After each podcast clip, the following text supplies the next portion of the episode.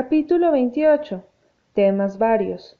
He estado leyendo las necrológicas, dijo la señorita Cornelia. Dejó el Dalí Enterprise y cogió su costura. El puerto yacía negro y lóbrego, y bajo el hosco cielo de noviembre. Las hojas muertas y húmedas se pegaban empapadas y sucias a los alféizar de las ventanas, pero la casita estaba llena de alegría con el fuego del hogar y primaveral con los helechos y geranios de Ana.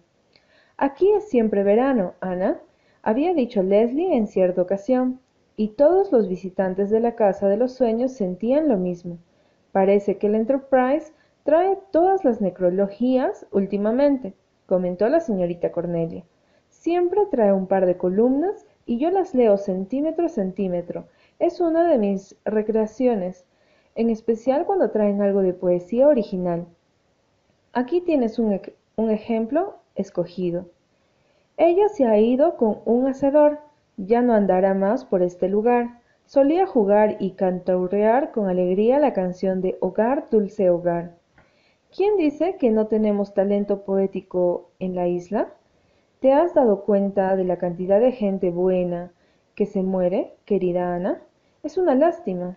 Aquí hay diez notas necrológicas y cada uno de los fallecidos fueron santos ejemplos, incluso los hombres. Aquí está el viejo Peter Simpson y ha dejado un amplio círculo de amigos para lamentar su prematura desaparición. Señor, ese hombre tenía ochenta años y todos los que lo conocían hace más de treinta que deseaban que se muriera. Lee las notas de necrológicas cuando estés triste, Ana querida, en especial las de la gente que conocías. Si tienes un mínimo sentido del humor, te levantarán el ánimo. Créeme. Ojalá me encargaran a mí escribir las notas necrológicas de algunos. Necrológica. Es una palabra espantosa, ¿no? Este Peter del que te hablaba tenía cara necrológica. Apenas lo vi, pensé en la palabra necrológica de inmediato. Hay solo una expresión más fea que yo conozca, y es extinta esposa. Cielo santo, Ana, soy una vieja solterona, pero ahí también radica mi consuelo. Jamás seré la extinta esposa de ningún hombre. Sí, es una expresión espantosa, dijo Ana riendo. El cementerio de Avonlea estaba lleno de viejas lápidas a la sagrada memoria de la fulano de tal, extinta esposa del fallecido mengano de tal. Siempre me hacía pensar en algo gastado por el uso y apolillado. ¿Por qué hay tantas palabras desagradables relacionadas con la muerte? A mí me gustaría que se aboliera la costumbre de llamar a un cadáver los restos. Yo me estremezco cuando oigo al hombre de la empresa de pompas fúnebres decir los que deseen ver los restos pasen por aquí, por favor. Siempre me da la espantosa sensación de que estoy a punto de ver una escena de una fiesta caníbal. Bien, lo único que aspiro, dijo la señorita Cornelia con calma, es que a mi muerte nadie me llame la hermana que nos ha dejado. Tengo aversión a todo este asunto de hermanos y hermanas desde hace cinco años, cuando un evangelista itinerante estuvo dando algunas conferencias en Glen. A mí no me gustó nada desde el principio. Sentí en los huesos que había algo en aquel hombre. Y lo había. Atención, se decía presbiteriano y lo pronunciaba presbiteriano. Y en ningún momento dejó de ser metodista. Trataba a todo el mundo de hermano y hermana. Tenía un gran círculo de relaciones. Una noche me cogió la mano con fuerza y me imploró Mi querida hermana Bryant, ¿eres cristiana? Yo lo miré de arriba abajo y luego le dije, con toda la calma del mundo, el único hermano que tuve, señor Fiske, fue enterrado hace quince años y desde entonces no he adoptado a ningún otro. En cuanto a ser cristiana, lo era, según creo, cuando usted gateaba en pañales. Eso lo apoyó, créeme. Pero, atención, querida Ana, yo no estoy en contra de todos los evangelistas. Hemos tenido algunos hombres muy buenos, muy serios, que hicieron mucho bien y ante quienes los viejos pecadores se retorcían, porque el tal Fiske no era uno de ellos. Una noche me reí mucho sola. Fiske había pedido a todos los cristianos que se pusieran de pie. Yo no me moví. ¿Puedes creerme? Pero casi todos los demás sí, y entonces él pidió que todos los que quisieran ser cristianos se pusieran de pie. Nadie se movió, y entonces Fiske comenzó a cantar un himno a voz en grito. Justo frente a mí estaba sentado el pobre chiquillo Ike, de los Baker, en el banco de los Mullison. Era un chico de diez años empleado en la casa de los Mullison, donde lo mataban trabajando.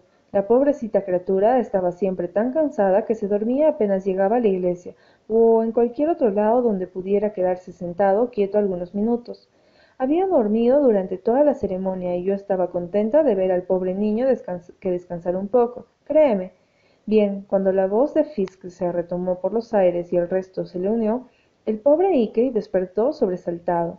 Pensó que era un himno como cualquier otro y que todos tenían que levantarse, de manera que se puso en pie rapidísimo, sabiendo que, si no lo hacía, María Mullison lo castigaría por quedarse dormido en una ceremonia. Fisk lo vio y gritó otra alma que ha sido salvada. Gloria, aleluya.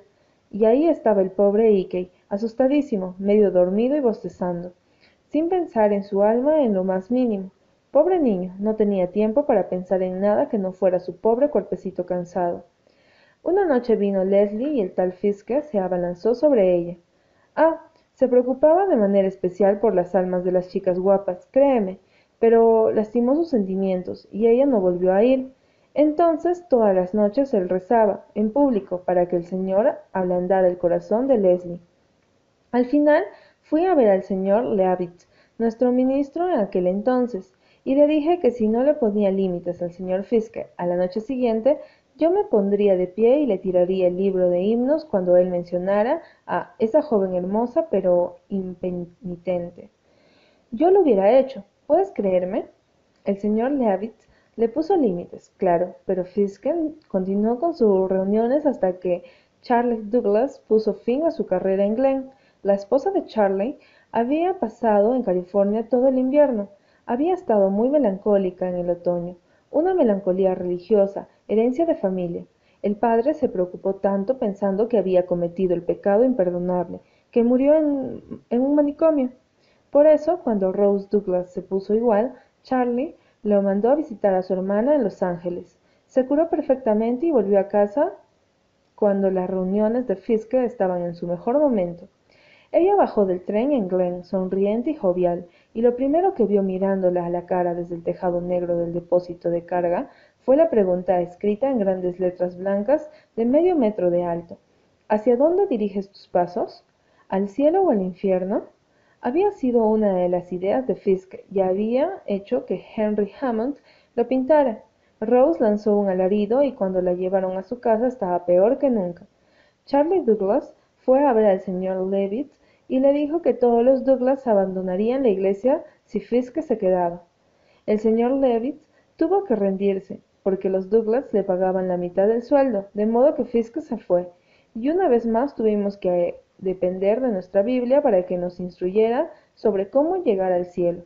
Después de su marcha, el señor Levitt averiguó que era un metodista enmascarado y casi se puso enfermo. Créeme, el señor Levitt tiene algunos fallos, pero era un hombre muy honesto y un presbiteriano.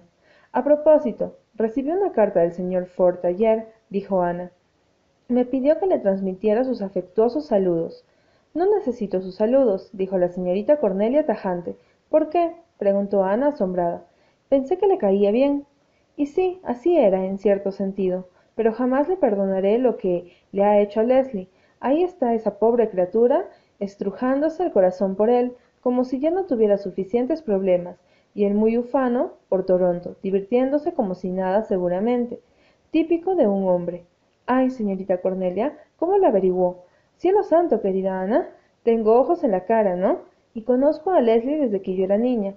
Ha habido un nuevo dolor en sus ojos todo el otoño. Y yo sé que ese escritor ha tenido algo que ver. Jamás me perdonaré por haber sido el medio para que viniera aquí pero nunca esperé que fuera como era.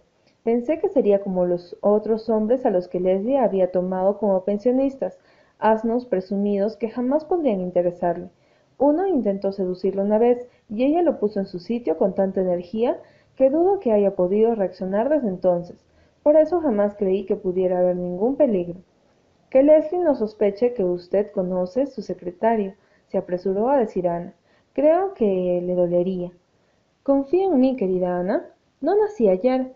Ah malditos sean todos los hombres. Para empezar uno de ellos le arruinó la vida a leslie y ahora otro de la tribu tiene que hacerla aún más desgraciada. Ana este mundo es un lugar espantoso créeme. Hay algo en el mundo errado que algún día será corregido recitó ana soñadora. Sí es cierto será en un mundo donde no haya hombres dijo la señorita cornelia sombría qué han estado haciendo los hombres ahora preguntó gilbert que entraba en ese momento. Daño daño. Qué otra cosa saben hacer fue eva la que comió la manzana señorita cornelia. Fue una criatura del sexo masculino quien la atentó replicó la señorita cornelia con aire triunfal. Pasada la angustia inicial leslie halló que era posible después de todo seguir con su vida como hacemos casi todos nosotros de cualquiera que sea nuestra forma particular de tormento hasta es posible que haya disfrutado algunos de los momentos de esa vida cuando formaba parte del alegre círculo de la casita de los sueños. Pero si ana esperaba que olvidara a owen ford la sacaba de su engaño la furtiva mirada de anhelo en los ojos de leslie cada vez que se mencionaba el nombre de él. Compasiva de ese anhelo ana siempre se las arreglaba para contarle al capitán jim gilbert noticias de las cartas de owen cuando leslie estaba con ellos el rubor y la palidez de la muchacha. En aquellos momentos hablaba con sobrada elocuencia de la emoción que llenaba su ser. Pero nunca le habló a ana de él ni mencionado aquella noche en el banco de arena. Un día su viejo perro murió y ella lloró mucho la pérdida. Ha sido mi mejor amigo por tanto tiempo le dijo ana. Muy triste. Era el viejo perro de dick sabes hacía más o menos un año que dick lo tenía cuando nos casamos lo dejó conmigo cuando se fue en el four sister. Cario se encariñó mucho conmigo y su amor me ayudó a pasar aquel terrible año después de la muerte de mi madre en que estuve tan sola. Cuando me enteré de que dick regresaba tuve miedo de que cario no fuera tan mío pero no parecía muy encariñado con dick aunque en un tiempo había sido su amo. Le ladraba y le gruñía como si fuera un extraño. Yo me alegré me gustaba tener algo cuyo amor fuera todo mío. Este viejo tan débil en el otoño que tuve miedo de que no viviera mucho pero esperaba que aguantaría el invierno parecía estar muy bien esta mañana. Estaba acostado sobre la alfombra frente al fuego del hogar y de pronto se levantó y vino hasta mí. Me puso la cabeza en el regazo y me miró con amor con esos ojos grandes tan suaves y entonces simplemente se estremeció y murió. Lo voy a extrañar tanto permíteme que te regale otro perro leslie dijo ana. Voy a conseguir un precioso setter gordon como regalo de navidad para gilbert. Déjame que te regale uno a ti también. Leslie negó con la cabeza. No por ahora. Gracias ana. No tengo ganas de tener otro perro todavía. Creo que no me queda afecto para otro perro. Tal vez con el tiempo te dejaré que me regales uno. De verdad necesito un perro para protección pero en, en cario había algo casi humano. No sería decente llenar su lugar con tanta prisa pobrecito. Ana fue a avonlea una semana antes de navidad y se quedó hasta después de las fiestas.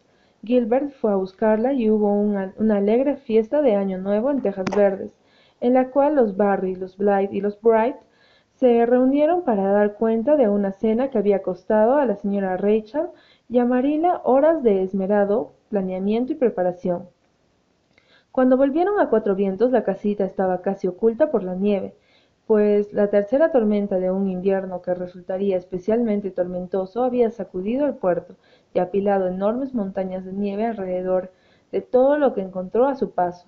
Pero el capitán jim había dejado libre puertas y senderos a la señorita cornelia que había ido a encender el fuego del hogar.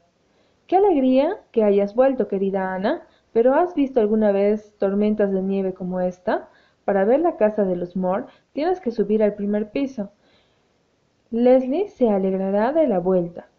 Está casi enterrada en vida ahí. Por suerte dick puede apelar nieve y se divierte mucho haciéndolo. Susan me mandó a decir que te avisara que vendrá mañana. A dónde va capitán creo que me acercaré hasta glen a charlar un rato con el viejo martin strong. No está lejos de su, de su viaje final y se siente muy solo. No tiene muchos amigos y ha estado demasiado ocupado toda la vida para preocuparse por hacerlos. Pero si se ha hecho montones de dinero, bien, habrá pensado que como no podía servir a Dios y a Mammont, se concentraría en Mammont, dijo la señorita Cornelia, cortante. Que no se queje entonces si descubre ahora que Marmont no es una buena compañía. El capitán Jim salió, pero en el patio recordó algo y volvió. Recibí una carta del señor Ford, señora Blythe, y dice que el libro de la vida ha sido aceptado y será publicado en otoño. Me alegré mucho cuando me enteré. Pensar que por fin lo veré publicado.